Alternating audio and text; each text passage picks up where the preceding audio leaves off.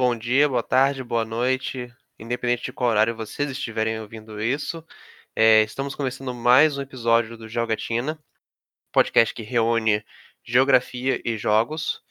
Eh, nesse episódio nós temos uma convidada que iremos dar prosseguimento ao que a gente começou debatendo no episódio passado, bem pro finzinho. Entramos no assunto de League of Legends, conversamos sobre o impacto da representação espacial no League of Legends. E com esse episódio a gente vai dar um desenvolvimento, vai trazer uma pegada mais do próprio jogo e, e até mesmo de como que a questão da representação espacial, a questão de interpretação de mapa, a questão de dinâmica espacial impacta não só no League of Legends como jogo, mas como um esporte, né, como no cenário competitivo do próprio jogo. É, por favor, é, nossa convidada se apresente. Sinta-se à vontade como você quiser se apresentar. Pode ser xingando? Ah, à vontade. depende. Xingando a mim, pode. É, você, conhece. claro. É, Quem mais? Bom, eu sou a Tatiana, mais conhecida como Neliel nesse meio. Eu sou a primeira mulher head coach de LoL, atuando já há mais de seis anos. É, sou embaixadora do projeto Girls Arena, que é um projeto voltado para o público feminino, para as meninas que desejam ingressar no, no, no cenário de esportes, não só na parte competitiva em si, não só como jogadoras, mas como na- em toda a parte do backstage também. A gente dá todo o suporte, tudo que a gente pode estar fazendo. E acho que é isso. É, é, eu acompanho assim, não tão de perto, mas acompanho desde que a gente troca ideias, desde que eu fui, né? Porque ela, é, a Neliel, ela é- já foi minha coach, né? Ela, eu já passei por alguns times e o primeiro time, a primeira experiência que eu tive foi com ela. E isso foi por volta de 2017. Tomando grito no pé do ouvido. Exatamente. E desde então eu tenho acompanhado esses projetos dela, assim, mesmo que de longe. E é um trabalho fantástico. Quem, quem se identificar como mulher e, e quiser acompanhar o cenário mais competitivo assim do League of Legends, tem uma conferida. Até se não quiser acompanhar o cenário competitivo, mas só quiser aprender sobre o jogo, ou como ela mesma disse, quiser participar do backstage, dá uma conferida lá. É um projeto muito legal que eu apoio com todas as, as minhas forças aí. E é isso. É, vocês querem fazer alguma pergunta antes que eu faça? Não, só agradecer a minha presença do Daniel. é, e agradecer aí essa mais uma vez estar aqui presente. Obrigada, muito obrigada. Prazer estar aqui com vocês também, falando, sabe lá Deus do que, né? Vamos descobrir daqui a pouco como é que vai ser isso aqui, mas vamos lá. Graça é essa. Graça é não ter roteiro, a gente tá Sempre sempre descobrindo, descobrindo o caminho. discutindo, descobrindo o caminho, isso aí. E só, só apontando aqui que eu sou o único aqui que, da, da chamada, que, do- da gravação aqui que eu não jogava. Então tô servindo aqui como uma, a ponte a você, ouvinte, que não, que não joga não joga LOL, para poder fazer as perguntas que vocês não vão poder fazer por não estar aqui. E é isso. É, porque é sempre importante ter alguém com essa. O único sóbrio entre nós. É, é mu- é importante ter alguém, né, com essa, com essa visão assim de fora, né? É, e, e, pô, eu até tentei, até tentei jogar, eu joguei com o Patrick. Eu, tipo, eu não, não achei o jogo ruim, não, eu até gostei, mas sei lá, só não é, só não é pra mim, entendeu? Só, sei lá. Não é meu não estilo. bateu, não deu a vibe. Mas é bom, é legal, é legal, é legal. É, então já fazendo assim uma primeira pergunta, e que é algo um pouquinho mais brando que vai abrir aqui o debate. É, eu lembro que em 2017, eu estava bem no início, 2018, por aí. Eu estava bem no início da minha graduação, quando eu cheguei para você e perguntei: é, você acha que tem alguma relação a geografia com, com LoL? E você, assim, eu acho que estava. Deve, você, ter, é, você deve ter achado que eu tava brincando, ou qualquer coisa assim. Você falou: ah, não tem não, para de, de onda. E atualmente eu tô indo fazendo a minha monografia em cima da, da história de LoL, né? E voltando mais pro jogo em si, a questão do mapa, etc., eu, eu volto a fazer essa pergunta, né? Você acha que assim, tendo essa visão que você tem de como você foi, né, é coach de, de times por seis anos. E acredito que já esteja até atuando, que eu lembro que você estava fazendo uma seletiva. É, como que você vê, como que você enxerga a questão de interpretação de mapa, a questão de o jogador saber onde que ele está posicionado e compreender o que que ele pode ou não pode fazer dentro do jogo, é, olhando, analisando a situação pelo mapa do jogo que tem ali, é, e interpretando os símbolos que se encontram nesse mapa, por exemplo, aquele símbolo ali de uma ampulheta dourada num determinado objetivo, indica que aquele objetivo ali tá para surgir. Então, o que, que o time tem que saber a partir disso, né? Porque na geografia, quando a gente fala principalmente de geoprocessamento, que é essa questão do mapa em si, simbologia, nós temos o que chamamos de dado e informação. Então, no caso, essa ampulheta que eu vos digo seria um dado, né? Significa apenas que tem um objetivo surgindo. Mas qual é a informação que a gente pode tirar disso? A informação é que a gente como um observador interpreta e, e, diz, ah, por exemplo, se for um dragão surgindo no jogo e nós temos aí um time inimigo que está do outro lado do mapa, significa que a gente tem oportunidade para poder fazer esse dragão, entendeu? Então, eu faço essa pergunta assim para você, né? É, Neliel, o que, que você acha que dá para tirar disso, assim, desse tipo de conhecimento? Bom, uh, eu jogo desde pequena, né? Desde de, de bem nova. Para quem não sabe, eu sou uma das quase coroa aqui nesse meio. É, é sério, é sério. Vocês dão risada aí, mas é sério. Uh, então, assim, eu passei por muita coisa. Atari, Nintendo, Phantom, Mega, Master, essas coisas todas. E até para quem joga RPG de mesa também, eu acho que você tem uma noção é, do que é que está acontecendo, até para RPG online também, qualquer tipo de, de, de, jogo, você precisa ter uma base, né? Uh, por exemplo, eu joguei, eu joguei, durante muito tempo Lineage 2, e uma das coisas que eu adorava fazer era bugar o Geodata. O que era o Geodata? Era um sistema de proteção para que você não conseguisse atravessar paredes, é, passar determinadas montanhas, e, e mesmo sabendo que era em teoria impossível, eu conseguia fazer algumas vezes. Né? E quando a gente vem para o LoL, a gente precisa ter uma noção muito grande do que é o mapa, principalmente depois da mudança dos dragões. Quando a gente entrou no, no, numa era de que cada dragão dá um efeito diferente, então você precisa ter essa noção é, é, um pouco mais ampla em cima disso, uh, para saber tirar proveito daquele mapa em si.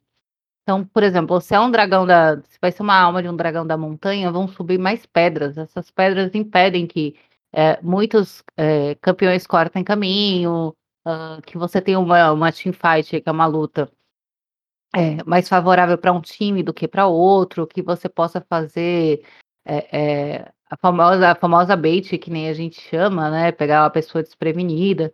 Então, eu vejo que tem sim, independente do jogo, independente do que a gente é, é, vivencia, ela tem um, um, Como é que eu vou dizer? Um contexto para ser incluso ali, né? Uh, então hoje, hoje eu vejo dessa forma. Naquela vez que você me perguntou isso, a gente ainda parou e conversou bastante sobre o assunto. A gente não tinha tantas mudanças que nem a gente teve com a atualização dos dragões. Mas por exemplo, espaço de onde você qual campeão pode bater pela parede, qual campeão que não pode, eh, o que é que aquela parede vai eh, ah, vai causar no jogo, no meio do uma teamfight. Hã, se você tem campeões que não não são o que a gente chama de wombo combo, você precisa precisa lutar em lugares mais, eh, largos, né, que tenham mais espaço para você se locomover e se posicionar, enquanto campeões que têm um wombo combo forte você gosta desses lugares mais apertados dentro da jungle? Ou eu acho que coisas assim desse desse tipo mesmo. Perfeito, perfeito. É, porque realmente, né, a gente para pra pensar que quando você tem essa noção, eh, parece que fica muito mais claro o jogo, fica muito mais fácil de executar o que o jogo nos proporciona, né, e digo proporcionar, eh, os objetivos, os os cento e tantos campeões que a gente pode selecionar para a gente montar uma composição, executar essa composição. É uma composição que eu vejo sendo muito questão de dessa percepção de dinâmica do espaço, de interpretação de mapa, é composição de split, né? E aqui, para quem não conhece muito, composições são tipos de jogos, é, jogos não, assim. São estratégias. Estratégias, é táticas que você pode incluir, é, onde você coordena os cinco personagens que você vai selecionar para cada um dos cinco jogadores, né? É, então, por exemplo, uma composição de split seria é, seriam quatro outros personagens que são montados para poder se manter ali.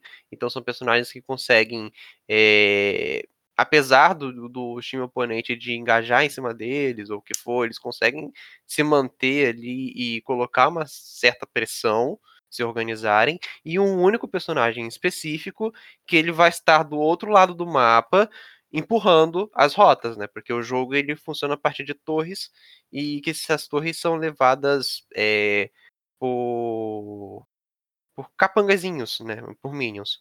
E quando você tem um personagem feito para split.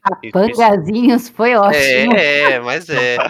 E, e aí, quando você tem é, personagens voltados para split, e aí você tem personagens que, por exemplo, dão muito dano nessas torres, ou personagens que limpam é, muito fácil essa onda de minions, você configura isso, né? E, e, e, você tem uma noção de, por exemplo, ah, é, esse personagem aqui, claro, ele empurra muito fácil a, a rota, mas não significa que se três pessoas forem parar ele, ele vai sair vivo.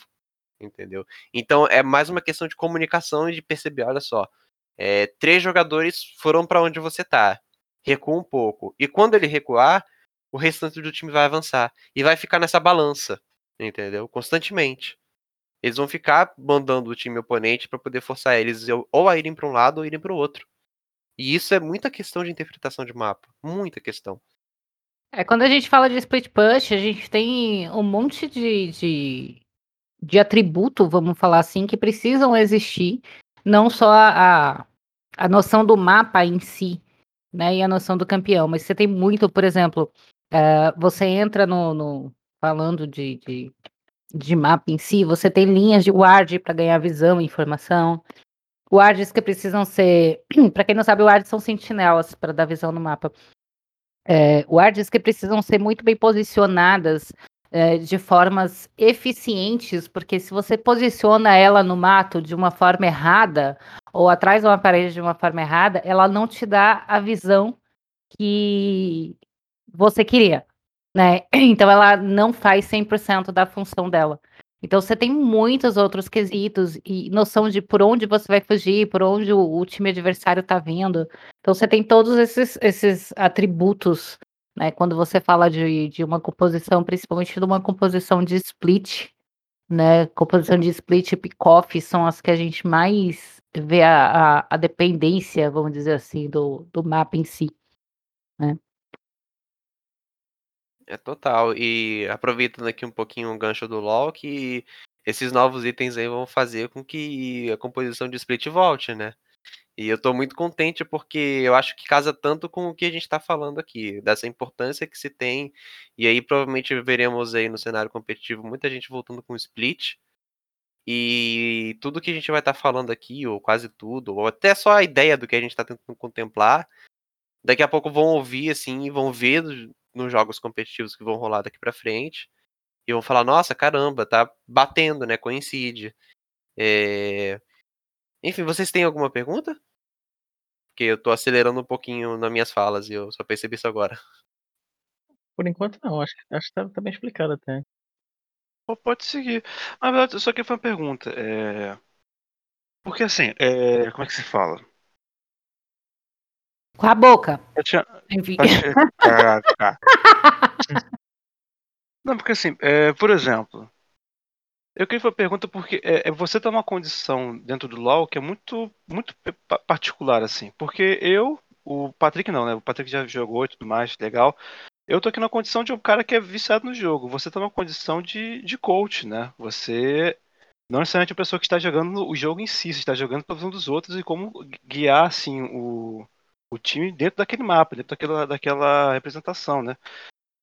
E para além da composição, é, eu queria assim que você falasse um pouco, assim, refletisse um pouco sobre, sobre esse lugar que você está, é, na, nos planejamentos das partidas, planejamentos dos jogos e, e, pensar objetivos que tem seu tempo e tem sua função dentro do time e de fato tem sua função dentro do espaço, porque enfim, enquanto alguém está fazendo dragão, alguém pode estar tá contestando outro lado do mapa, derrubando uma torre e você tem que ceder objetivos para fazer outros objetivos. Como é que é essa esse raciocínio? Isso daí são é, é, o raciocínio em si na hora do jogo ele é dos atletas, tá? Uhum. Para eles para todas essas situações e fazer com que eles consigam pensar sozinhos na hora do jogo. Porque na hora do jogo, a gente não é que nem um, um técnico de futebol que pode estar tá gritando ali na beira do campo. A gente não pode ter contato nenhum com eles. Então, o trabalho da gente é bem complicado. É, então, assim, a gente treina, a gente vai fazendo screens, que são disputas contra outros times é, amigáveis, né?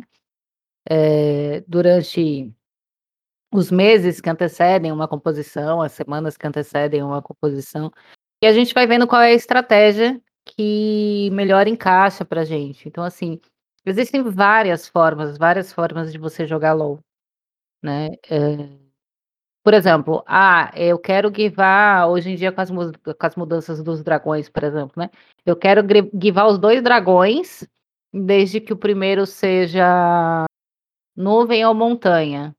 Por quê?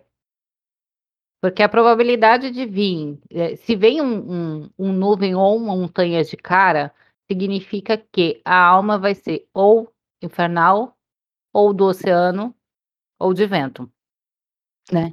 Se o segundo dragão for o de vento, eu posso levar os dois, os dois dragões, porque para mim vai ser meio que indiferente dependendo da composição que eu tenha. Tudo isso depende da composição que eu tenho, como meu time joga. Né? E aí, é... qual é a certeza que eu tenho? Que a alma que vai vir vai ser, vai ser um oceano infernal, que são as que têm mais impacto uh, atualmente. Eu não sei quando você tem uma composição com bastante tanker, que a, a da montanha faz muita diferença também. Então, assim, você tem. É uma visão externa que é bem complicada, porque você tem que fazer cinco cabeças pensarem como uma, né? Naquele micro espaço, naquele pequeno espaço de, de se locomover e, e, ter noção do que fazer. E o que você falou de cobrar do outro lado do mapa é o que a gente chama de cross map, né? É, então, assim, ter a noção da hora que tem que fazer o cross map ou, ou o, o cross gank, como a gente chama também, né? Que é tipo, um jungle tá fazendo gank do embaixo, o outro tá fazendo gank em cima para poder cobrar.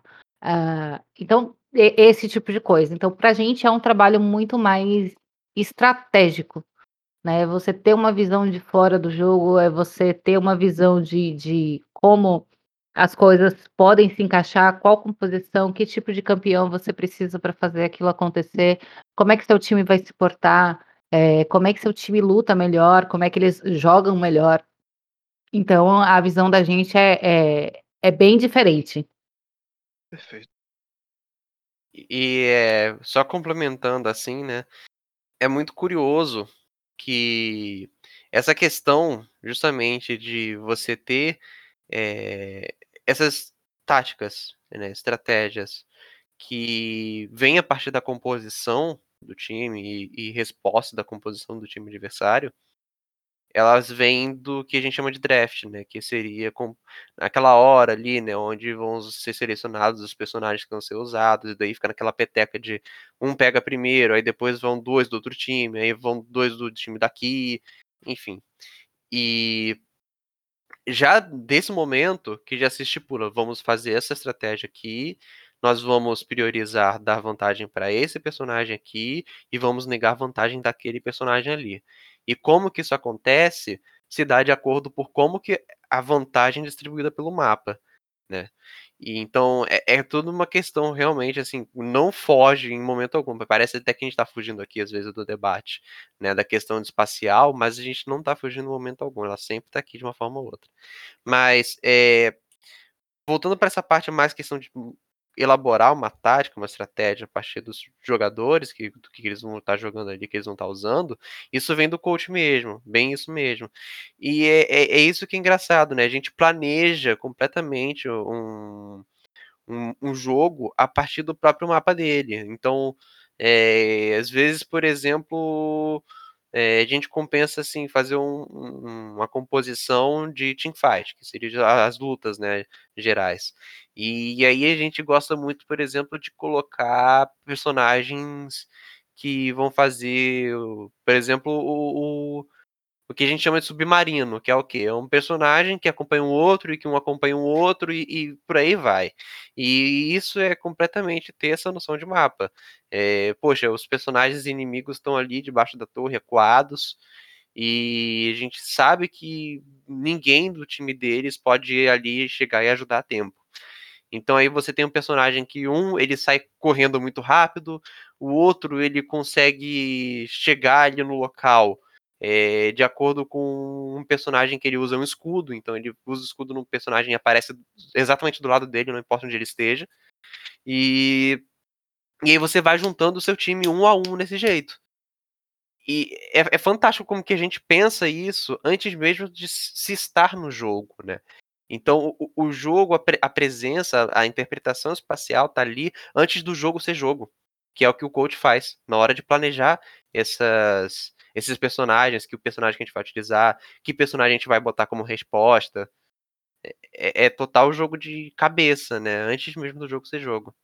É, até quando você vai falar de posicionamento de rota, a gente usa muito um sistema chamado triangulação, né? Que é para ensinar o, ensinar o ajudar o, o, jogador em si a se posicionar melhor, até para sair de um gank, sair de, um, de, um, de uma luta que tá dando ruim, então a gente tem toda essa, essa noção no, no decorrer do jogo, né? Tipo, ah, eu preciso roubar o dragão. Qual é a parte da parede que eu consigo pular se eu tô com um determinado campeão? Porque tem campeão que não pula parede, né? Tem campeão que só pula uma determinada parede. A range de uma parede vai afetar na range do, do, do ataque do campeão, porque se ele não conseguir chegar, se ele não tiver range suficiente, se ele não tiver é, é, alcance o suficiente para poder bater, o boneco dele simplesmente vai sair andando para outro lado para poder dar a volta.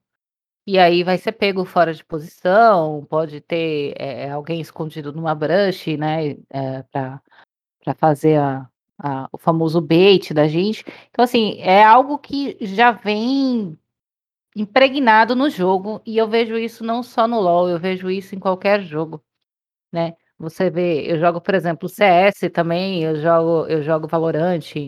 É, sou apaixonada pela linha Skyrim, mas mesmo sem poder jogar, mas sou apaixonada pela linha da, da Skyrim. É, e você vê essa questão, né? Morros, montanhas, o que é que te cansa mais? Tem muito, tem muito jogo que, que te leva para isso, né? Se você vai subir uma ladeira, você vai cansar mais do que se você estiver descendo. Então você vai gastar mais energia para aquilo ali. Então eu vejo isso de uma forma muito ampla no quesito jogo em si. No LoL a gente trabalha muito em cima do mapa, movimentação de mapa. Né, então, é que nem CS também, CS também é um jogo de de pura estratégia, não adianta você ter só só mira boa. Hã, Valorant é a mesma coisa. Eh, você tem tem o que a gente chama de pixel específico, né. Uh, que você tá com uma granada e a granada cai exatamente onde você quer lá do outro lado do mapa. Né? Então é uma noção que você precisa ter muito absurda em, em qualquer jogo, né? Então eu vejo, eu particularmente vejo dessa forma. E no LoL a gente vê que até, até a gente que é, que é, que é coach, que está na staff, a gente assiste muito mais a partida pelo minimapa, por incrível que pareça, do que pelo jogo em si. Então a gente fica de olho no minimapa de quem está transmitindo para ver o que é que tá acontecendo. Aí a gente consegue ver o todo. E bem puxando assim do que você falou, né, de questão de o jogador ter uma noção de onde que ele vai estar tá, é, colocando algum elemento do jogo, onde que ele vai estar tá interagindo para poder ter maior eficiência com aquilo, que é essa questão do pixel que você falou. Isso me fez lembrar aqui que eu acho que a gente chegou a debater sobre isso no episódio anterior, mas de qualquer forma eu trago aqui para a gente elaborar também, porque eu acho válido, de como que essa parte didática é, é quando o jogador ele consegue ter essa interpretação de, de mapa boa, bem desenvolvida, é, às vezes ele nem se dá conta de que ele pode ter uma, uma noção de interpretação de mapa e, e, por mapa, eu digo mapa convencional mesmo, do qual usamos, por exemplo, os mapas temáticos que a gente vê em, em livros didáticos de escola mesmo. E ele tem uma boa noção para a interpretação desses mapas, e às vezes ele nem sabe. E vice-versa. Às vezes, assim, é, as pessoas que conseguem adquirir uma maior facilidade, né, e aí com estudo, é, com aprendizado, com a didática, com como ele aprendeu, de entender, é, de compreender um determin, determinados mapas, mapas temáticos, mapas gráficos, e, e, entre outros, e ele olha para o mapa do LoL e consegue interpretar os símbolos que estão ali, ele consegue é, interpretar os dados que estão ali, um, um jogador que está se movendo para um outro lado, e, e quais personagens que estão ali inseridos naquela partida, e ele obter uma informação, ele sabe o que, que ele tem que fazer e o que, que ele não tem que fazer a partir daquilo. É... E eu acho que é uma questão assim de, de didática, né? De, de cotidiano. É, é, muito Paulo Freire isso aqui que eu tô, que eu tô trazendo. De adaptar Quem? o que eu. Oi? Quem? Paulo Freire. Paulo Freire é um nome assim renomado da, da, da educação, né? Da pedagogia. E ele diz no seu nas suas teorias que o melhor jeito de você ensinar alguém alguma coisa é trazer esse determinado assunto para o cotidiano da pessoa. E isso é completamente LOL. Né? Associação. Né? Exatamente. E isso é completamente LOL. Da, da, mesma forma que você vai ensinar matemática para um pedreiro utilizando os recursos dele na hora de fazer a obra, é, ou ensinar ele a ler a partir, por exemplo, aprenda a ler e daí ele assimila a palavra tijolo com o que realmente é tijolo, entendeu? Porque fica mais fácil para ele. Da mesma forma que um jogador de LoL, ele vai ter muita facilidade em interpretar mapas se a gente trabalhar isso com os mapas de LoL. Isso é relativo. Por quê? Porque a gente sabe que o Ferro 4 existe. é, isso é relativo, isso é relativo, mas... O bronze também. Mas às vezes as pessoas estão ali nesse elo justamente porque elas nunca pararam para aprender isso. E aí, às, vezes, a gente vê assim, pô, a gente pode assimilar, a pessoa às é vezes. É porque não, não tem noção de mapa. Exatamente. Sim. Às vezes ela consegue ter essa noção de mapa quando elas aprendem sobre cartografia, sobre, sobre os mapas de diversos tipos, na própria educação básica. É algo que a gente trabalha muito, né? A questão da como é que eu vou dizer, do, do, do mapa em si para quem é low elo, como a gente chama. É, você precisa ter uma noção do que acontece à sua volta, você precisa ter uma noção do que, do que tem à sua volta. Por exemplo, você está fugindo, e isso acontece com qualquer pessoa, cara. Quem nunca deu um flash de cara na parede, né? Que que atire a primeira pedra, porque se até o Faker fez, quem somos nós para não fazer? É, eu faço direto. Eu, eu sou ótima, porque, como eu estava falando aqui em off, eu não tenho noção de espaço nenhuma. Então, essa minha falta de noção de espaço em jogo, ela faz diferença.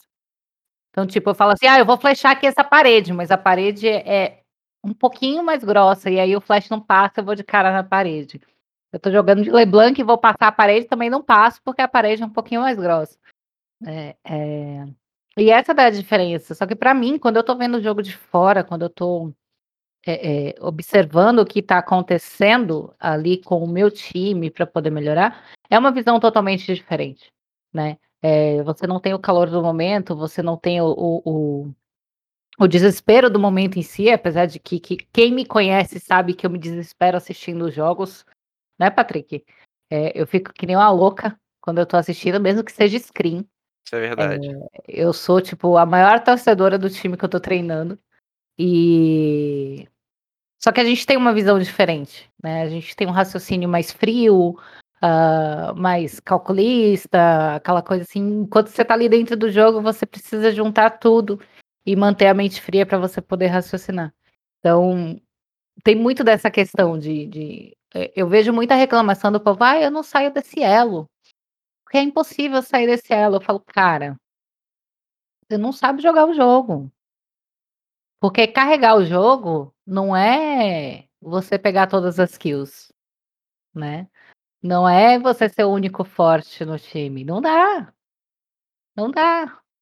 Sabe? Ah, eu não fedei, tô, tô 11 barra 10. Como não, meu filho? Tu morreu 10 vezes. Sabe? Ah, mas eu tô positivo. E daí? Tu deu um bocado de dinheiro pro time adversário. É, então tem, tem muito essa questão do. E aí, quando a gente vai trabalhar com a galera do Low Elo, a, a primeira coisa que a gente faz é explicar o que é cada, cada campeão, cada classe de campeão, e explicar o que é o mapa, né? É, as transformações que o mapa tem, como que isso vai impactar, qual dragão vai trazer o quê? Por exemplo, se vem um dragão do oceano, uma alma do oceano, vai encher de mato. Então, para você cair numa, num, numa bait ali, você está muito mais suscetível a isso se você não tiver visão. E se você não, sou, não souber em que lugar do mato você tem que colocar o ward, você não vai ganhar a informação necessária. Né? Então a gente trabalha muito com essa questão do, do mapa, desde do, do, do, dos elos mais baixos até os elos mais altos. Fantástico. É, mas isso, isso também de, de jogadores é, valorizar só o kill, né? Você tava comentando, é, é tipo. É, é, tipo, é muito comum, eu lembro até quando eu, quando eu jogava COD e tal, né, Call of Duty, é, tipo, sei lá, tem muito, muito menos estratégia, né? Mas na época, tipo, eu jogava Modern Warfare 2 e tal. Tipo assim, era, era normal, tipo assim, era normal você ver um time, às vezes, um cara carregava o time, sei lá, matava 30, 40 e tipo, todo mundo negativo. Assim. Então, é, mas, é... É, mas você tem a diferença, por exemplo, no CS você até consegue fazer isso. Né? Em hum. jogos de, de, de, de FPS, uh, de FPS não, mas de, de, de, tiro, você até consegue fazer isso.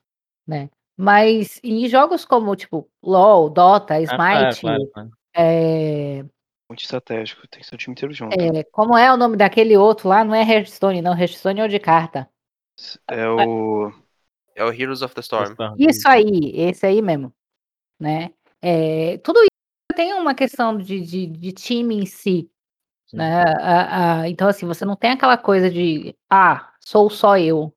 E todos é, eles você tem a questão do, do mapa. Tipo, um cara pode fazer, sei lá, 50 kills no CS, carregar o, o time, como pode também não fazer é, as 50 kills e carregar do mesmo jeito, porque tem um cara que é melhor de bala e o outro tá ali passando a cal, no caso eu, né, passando as cal mais doida, porque o Patrick sabe como eu sou, então passa as cal mais doida que tem.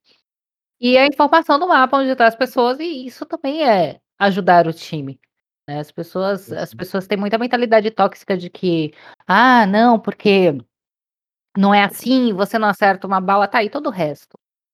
Só que é um jogo em time e todo o resto. Uhum.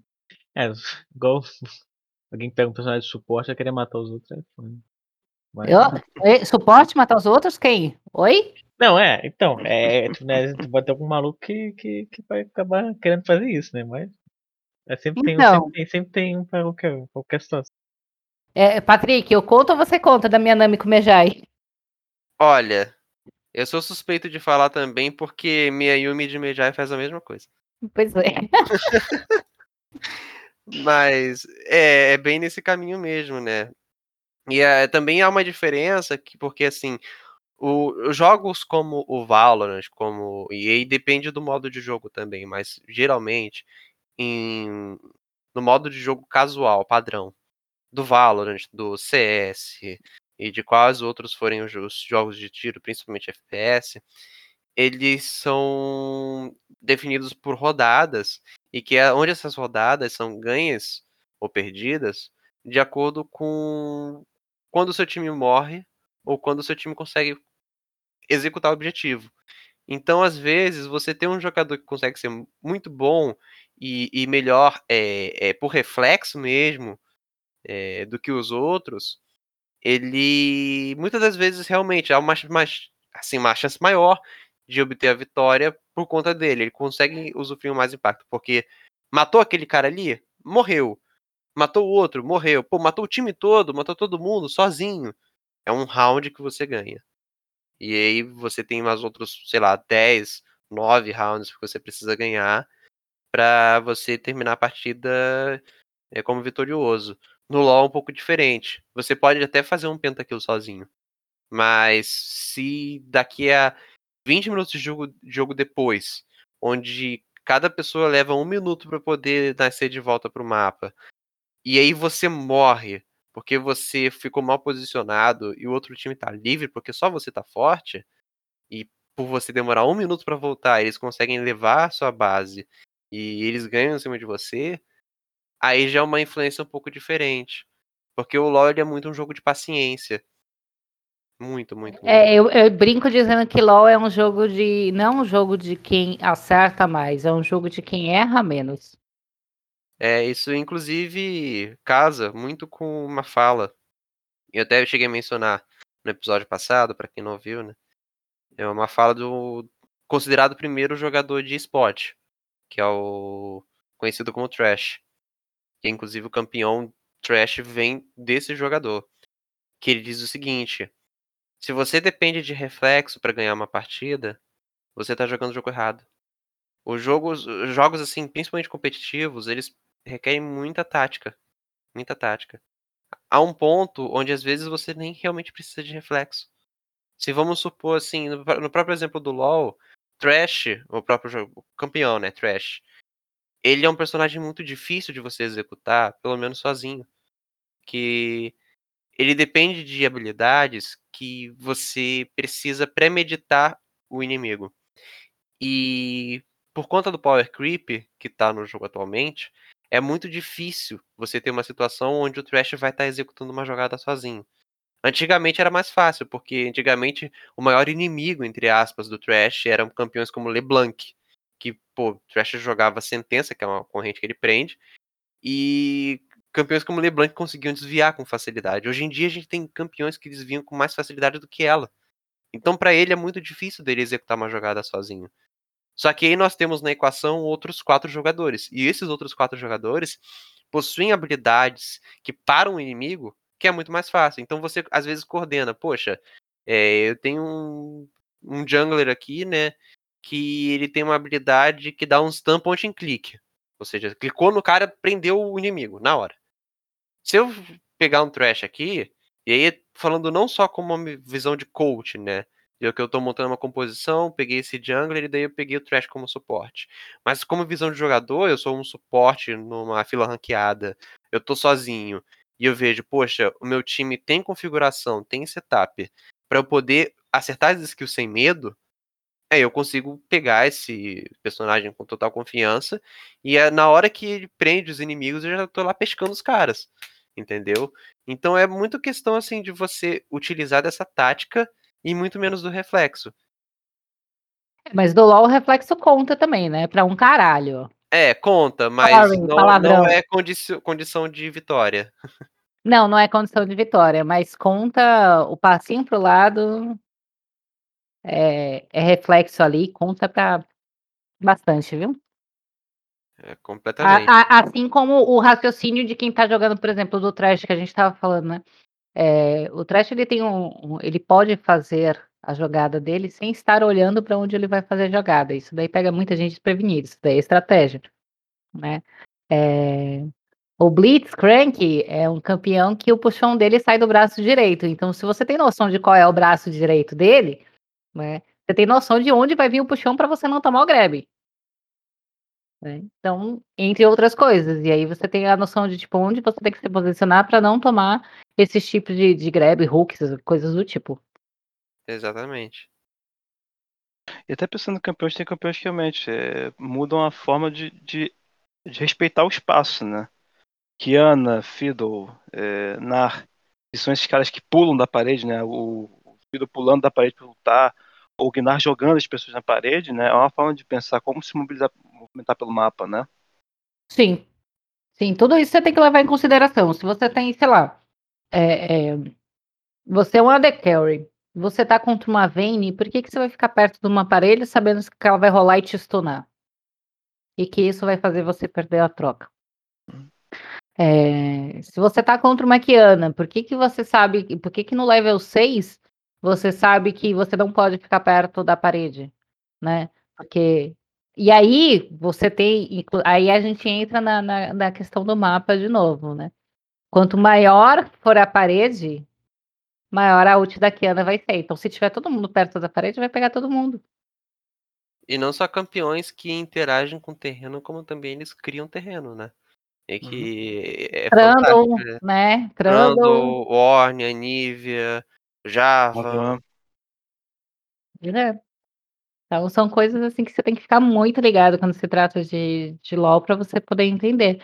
Eh, assim como questões de de de skill, né. Existem muitas, muitas skills que elas não podem ser hã, negadas, né, vamos dizer assim, são as famosas supressão. Então antigamente você podia usar o purificar, não pode mais, antigamente você usava bandana, e bandana passou a não servir mais no ca banana não, banana ainda serve, mas o cadinho, né, Patrick? O cadinho que não serve mais pra poder tirar essa supressão. Então, tem que ficar atento a tudo isso, porque um WW, por exemplo, que dá uma supressão na ultimate, ele pode pular a parede. Sim. Pular o mapa inteiro se duvidar, né. Quase isso, né. Ah, o o Sion o Sion atravessa ali pelo mid, chega quase na outra base, o Tado também. E também tem as ultis de né, que são outras coisas que que influenciam muito essa condição do crescimento do espaço, né. Ult do Shen, ult do Tancred. Muda muito essa forma de pensar o jogo. Exatamente, é total. E aí é é uma explicação, por exemplo, de por que que parte desses personagens que utilizam de es habilidades com alcance global eh, por que que eles ficam no principalmente na topside, que é um um ponto do do mapa que ele é isolado. Assim, voltando pra aquela explicação que eu dei, eh, no episódio anterior, por que que na bot lane nós temos 2 personagens e no top a gente tem 1? Porque o Porque a dragão Coreia fez assim e todo mundo imitou. É, exatamente, a Coreia fez assim, todo mundo imitou. Mas por que que o pessoal da Coreia faz assim? Porque aos 5 minutos acontece uma alguma coisa na parte inferior do mapa, que na parte superior não acontece. Que Nascimento do dragão. surge o dragão, exatamente. E ele é um dos objetivos mais impactantes no começo do jogo. Então quando você tem a presença de mais jogadores ali, você tem uma maior oportunidade de você ou conseguir mais abates ou ou conseguir um uma maior predominância de alguma determinada parte do mapa.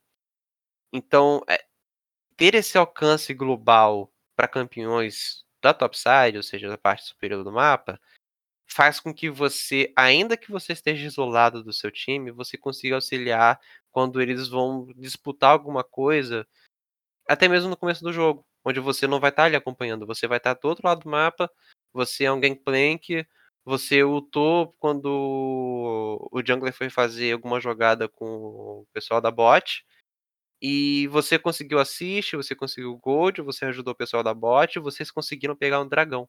E você nem sequer parou de farmar. Então é é é completamente assim, eh, noção de mapa, é o que eu disse, né, a gente não foge em momento nenhum disso, não tem como fugir. Bem isso. Vocês possuem mais algumas perguntas? Neliel, se você quiser perguntar alguma coisa também, se sinta-se à vontade. Eu não, tô de boa aqui. Eh, eu queria fugir um pouco do assunto, do que a gente tá falando muito de representação espacial, pensar o jogo pelo mapa, né. Mas eu queria entrar num tópico que não deixa de ser geográfico, na verdade é muito espacial. Eh, aí é uma conversa assim, né, eu queria a opinião de de todos vocês, que é o seguinte, eh por que que a gente vê uma certa tradição, ou um melhor desempenho de certas regiões, eh, comparadas a outras, né. Teve Isso agora é há pouco o MSI, né, que é o é o torneio internacional do meio de ano do LoL, e o Brasil foi com a PEN e o desempenho foi pô, foi foi um pouco triste, né. Por que a gente vê essa tradição, eh, enfim, Coreia, que é até recente, né, ou enfim, desse Europa, né, tem tem uma certo impacto com com LCS, não é isso? É. Por que que a gente vê essa tradição, assim, vocês conseguem pensar em alguma coisa? Porque assim, por um lado os jogos digitais surgiram na, na, na Ásia, né? surgiram no Japão. Por um lado, consegue ver isso. Mas o último grande time japonês era o SKT, não é? Que não joga mais. Eu tô falando besteira. Não, não, tem, tem outros, tem outros, tem outros. Uh, tem alguns outros times coreanos, asiáticos também, que são muito bons. É, mas, enfim, bom, essa pergunta você me coloca num rabo de foguete. É num rabo de foguete bem colocado. Bom, eu vejo é, falta de preparo. É como se lá fora eles se dedicassem, tivessem muito mais oportunidade e, e se doassem muito mais para isso daí. Né? Assim, pelas entrevistas que eu já vi, por tudo que eu já acompanhei. E aqui no Brasil, assim, falta muito incentivo. Uh, muito, você tem muitos jogadores bons que não conseguem entrar no cenário competitivo porque ou vai atrás do sonho ou vai botar comida dentro de casa, né? É, e aí você acaba perdendo alguns, alguns talentos nesse, nesse quesito. Mas, por exemplo, a gente tem uma grande revelação agora que é o agora, né? Que é o Giamago que está aí ganhando o, todos os holofotes em cima disso. E a gente teve o Cami também, que foi um, um, um excelente jogador brasileiro. Mas eu acho que falta muito, muita é, é, dedicação e seriedade, não só dos atletas, como das organizações. O cenário da gente ele é um cenário muito defasado, muito defasado, sabe? É, seis anos que eu trabalho, eu praticamente trabalho esses seis anos de, de graça. Eu faço porque eu gosto, porque eu tenho pessoas que me apoiam e que eu consigo levar esse sonho adiante, né? Então, e a questão de, de oportunidades para mentes diferentes também, né? Você tem é, agora a gente espera que agora com o sistema de franquia acabe a dança das cadeiras e outras pessoas tenham oportunidade, né? Porque agora não tem mais é questão de, de rebaixamento de time, então as grandes empresas podem investir com mais tranquilidade. Enfim, é é, é, meio complicadinho esse assunto. Ele não é tão simples assim de ser dito do, no meu ponto de vista. E aí também tem, aqui eu trago já uma perspectiva até mais geográfica, né? Questão da tradição. Porque, uhum. como você disse, né, os jogadores lá são mais empenhados, mas de onde que vem esse empenho também, né? Por que, que eles são mais sérios lá a respeito disso? E não é, é. não é só a questão da, de, de ter alguma coisa para poder colocar no, é, assim, de colocar na balança, né? Eu, eu eu me sinto numa situação de uma saia justa onde eu corro atrás dos meus sonhos e largo tudo, ou eu vou sustentar minha família porque a gente passa uma situação de aperto. Realmente é nesses casos, mas também pega na questão da tradição, porque tem muita gente que tem essa oportunidade, já está inserido no meio, e aqui eu não vou citar nomes, mas jogadores profissionais muito conhecidos que têm bastante dinheiro, que fatura muito mais dinheiro com outra coisa que não é esportes, né? E tá aí não trazendo essa todo esse potencial. E, e por que, que, essa questão da seriedade, né? É, a gente vê que a, região que mais predomina nessa, nessa questão, que é a Coreia, eles vêm né, a partir de, uma tradição de, de Confúcio. E o que o confucionismo, que a sua doutrina diz? O confucionismo ele segue a partir de seis virtudes, uma delas lá que dita sobre o valor da, das artes, da música, é, a outra que diz sobre o valor que há né, no ser humano quando ele deve ser, ele deve buscar ser o mais amável possível e quando isso é aplicado nos esportes, quando isso é aplicado aqui que a gente está falando do League of Legends, do cenário competitivo do jogo, a gente tem né, é um cenário fortíssimo na Coreia do Sul, que se desenvolveu. E esse cenário é, possui grandes nomes assim, né, do, do esportes, do LoL. E um deles é até conhecido como o melhor jogador do League of Legends. E pelo menos é eleito algumas vezes o melhor jogador mesmo, efetivamente, por anos consecutivos. Que seria o, o Faker, o Faker, ele teve a sua história iniciando, né? Até por essa questão de você se dedicar aos seus deveres, etc, etc, do confucionismo. O Faker, ele se iniciou como um jogador quando ele é, começou a se desenvolver e tal, e a sua mãe ele não, não aprovava isso dele, né? Ela não, ela nunca botou valor no seu filho quanto a ele ser um, um jogador exímio. E tanto é que quando é, ele cresceu no cenário competitivo e, e ganhou, deu títulos à SKT, que é a organização com qual ele é afiliado, é, ele basicamente disse: Olha, mãe, isso aqui é para poder te mostrar que eu sou sim capaz, que eu sou digno, entendeu? Coisa que dialoga bastante com o confucionismo. Não, isso foi lá no começo, né? Agora É. ele faz porque é o que ele ama, tanto que naquele mundial Ele que ele pode. perdeu, ele, ele ficou um ano afastado por. Ele teve problemas por causa disso, porque ele não acreditava que a derrota tinha sido culpa dele, né? Ele é um dos maiores que a gente, um dos maiores jogadores que a gente tem na, na atualidade. E a seriedade com que isso é levado lá fora também, né? É o que eu falo do, do incentivo. O incentivo não é só financeiro, é a seriedade é, então a gente, a gente vê muito essa questão do, do- da seriedade com que isso é, é visto, né? É, o Faker ele decidiu um dia que ele ia ser o melhor do mundo e foi aí votado três vezes consecutivas, sei lá quantas vezes consecutivas, como o melhor jogador do mundo. Para mim, ele continua sendo um, um dos melhores. Eu vejo o, o Caps muito parecido com ele. Ah, em compensação, eu vejo outros jogadores assim que têm essa vontade, mas que não conseguem evoluir tanto. né?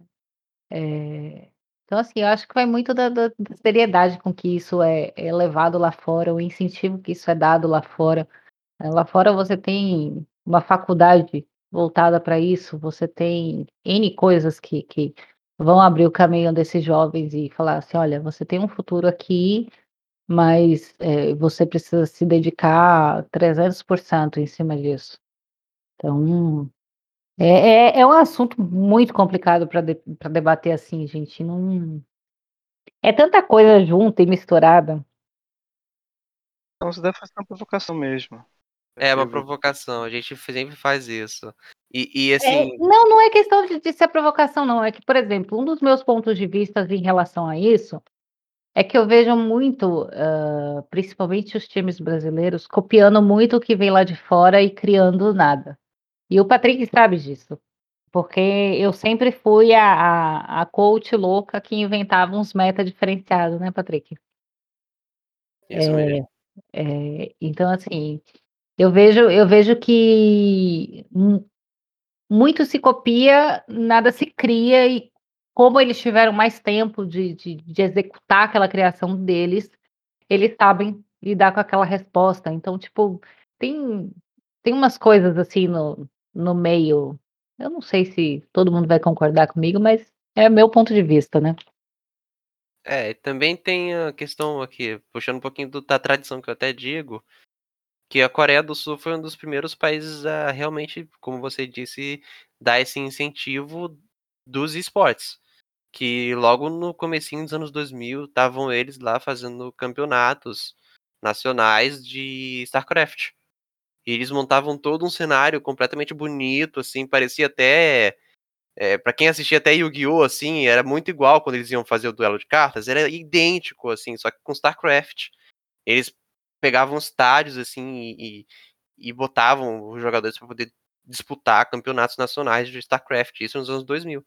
E a gente tá vendo o resultado disso agora, né? Como que a Coreia, assim, é um berço para para talentos, não só em League of Legends, mas em outros jogos. Por isso que, assim, quando uma organização fala, vamos fazer bootcamp, bootcamp seria feito um, um intercâmbio assim para poder ah, treinar em outro lugar. Ah, vamos fazer um bootcamp na Coreia, é o sonho. Porque aí vão estar jogando com o pessoal que é pô, com a cabeça lá em cima para essas coisas assim, né? É, e fora, e fora a preparação também, né? Mas. Enfin, Enfim, vocês querem complementar com mais alguma coisa? Acho que já tá já até na, na hora de a gente encerrar aqui, senão vai ficar muito comprido. Ah, não, não. É. Porque eu, eu faço pergunta porque você até colocando coisas pra eu ficar aqui pensando um pouco. Porque, sei lá, pra mim eu tive como resposta um pouco dessa pergunta, não também como única questão, é a questão de, de um pouco de tradição, no sentido de que, pô, as grandes empresas de videogames surgiram no Japão, né? Nintendo, Sega, que fizeram os consoles. Tudo bem que tinha Atari nos Estados Unidos, mas assim, os grandes consoles surgiram lá, as grandes empresas estão lá, Sony, japonesa e tudo mais. E a partir disso tem toda essa aceitação, né, de uma, uma, enfim, é um produto que foi feito lá, que foi consumido lá e, e é uma tradição lá mesmo, né? O próprio o próprio como é que é o, o Pikachu é um dos é um dos é, como é que se fala? Não, não é nem símbolo. O Pikachu é um, dos, é um dos embaixadores da cultura japonesa. É um dos embaixadores da cultura japonesa. Claro que tem muita hum. questão de soft power aí, isso é muita questão política e tal. Mas Sim. é, de fato, tem essa questão de infraestrutura mesmo também, né? Infraestrutura de, de, de cabeça, né? Lá, lá, enfim, lá tem, tem essa eles foram, eles escolas, foram espertos, né? né? Eles foram espertos e é. falaram assim, olha, eu vou ganhar dinheiro com isso aqui. E saíram. É. Percebeu que dá dinheiro, pois é. Eu, eu acho que é, eu acho que é isso assim, como o Bater falou da tradição e tal, não sei o quê, mas é que é negócio, né? A tradição veio de como o Yuri falou, né? Veio através da, né, da infraestrutura, né? E do incentivo, né? Que é, é também, né, que eles estavam falando também, de, tipo, né? Um, um, um, jogador, às vezes, o cara é até bom, mas não recebe, né? Tem cara né, tem que escolher. Tem que escolher comer, né, ter dinheiro para sobreviver ou, jogar. Né? Então acho que eu acho que assim, lógico que é uma tradição, mas acho que também é, não deixa. Acho que a tradição, a tradição se cria através dessas, das condições, Verdade. das condições materiais, né? Que, que né, é tecnologia, infraestrutura tecnológica. Isso. É, bom, pessoal, a gente está encerrando aqui. Esse episódio foi até um pouquinho mais comprido, mas eu espero que vocês não se importem. Acredito que não. É, obrigado, Nel, por você ter aceito esse convite para você ter dado essa conversa com a gente.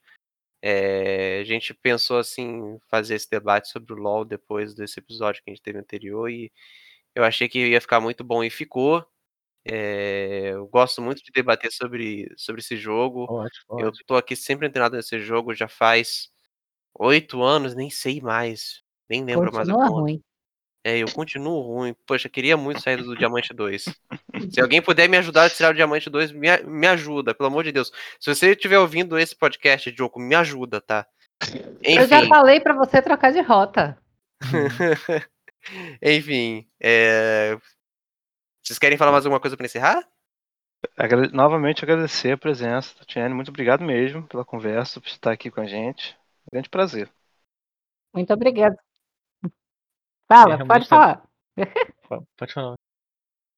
É, não, é, realmente também, assim como eu, agradecer a presença da NDL, achei que foi bem enriquecedor, assim, acho né, sempre bom trazer é, uma pessoa que está dentro do meio também para falar e tal. Acho que até acabei nem fazendo tantas perguntas, né? Que eu ia falar assim, pô, é as perguntas, mas achei que foi, foi bem explicado.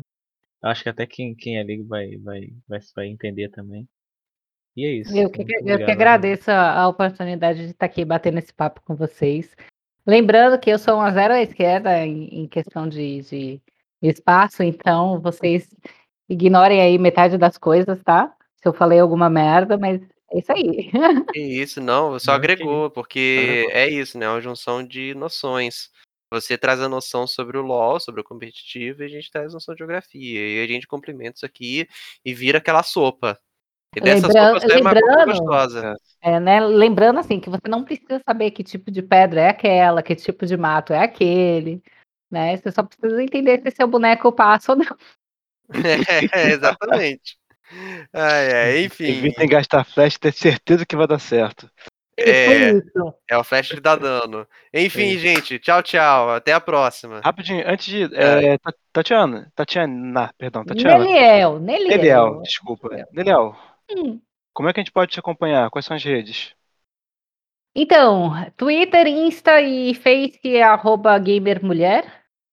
É, e na Twitch é NelielDN, é, N-E-L-L-I-E-L-D de dado, N de navio. É, mas eu tô sem fazer live esses dias, que eu tô meio aqui na correria de, de um monte de coisa que tá acontecendo. Mas em breve eu volto com as lives e as redes sociais são essas aí. Só seguir lá. Show, show, Maravilha. fechou. Então tá bom, então. Agora a gente encerra de vez? Vamos lá, então, gente. Vamos lá. Sem mais delongas, porque senão fica muito longo. Tchau, gente. Até a próxima. Até, Até o próximo episódio. Tchau, tchau. Foi.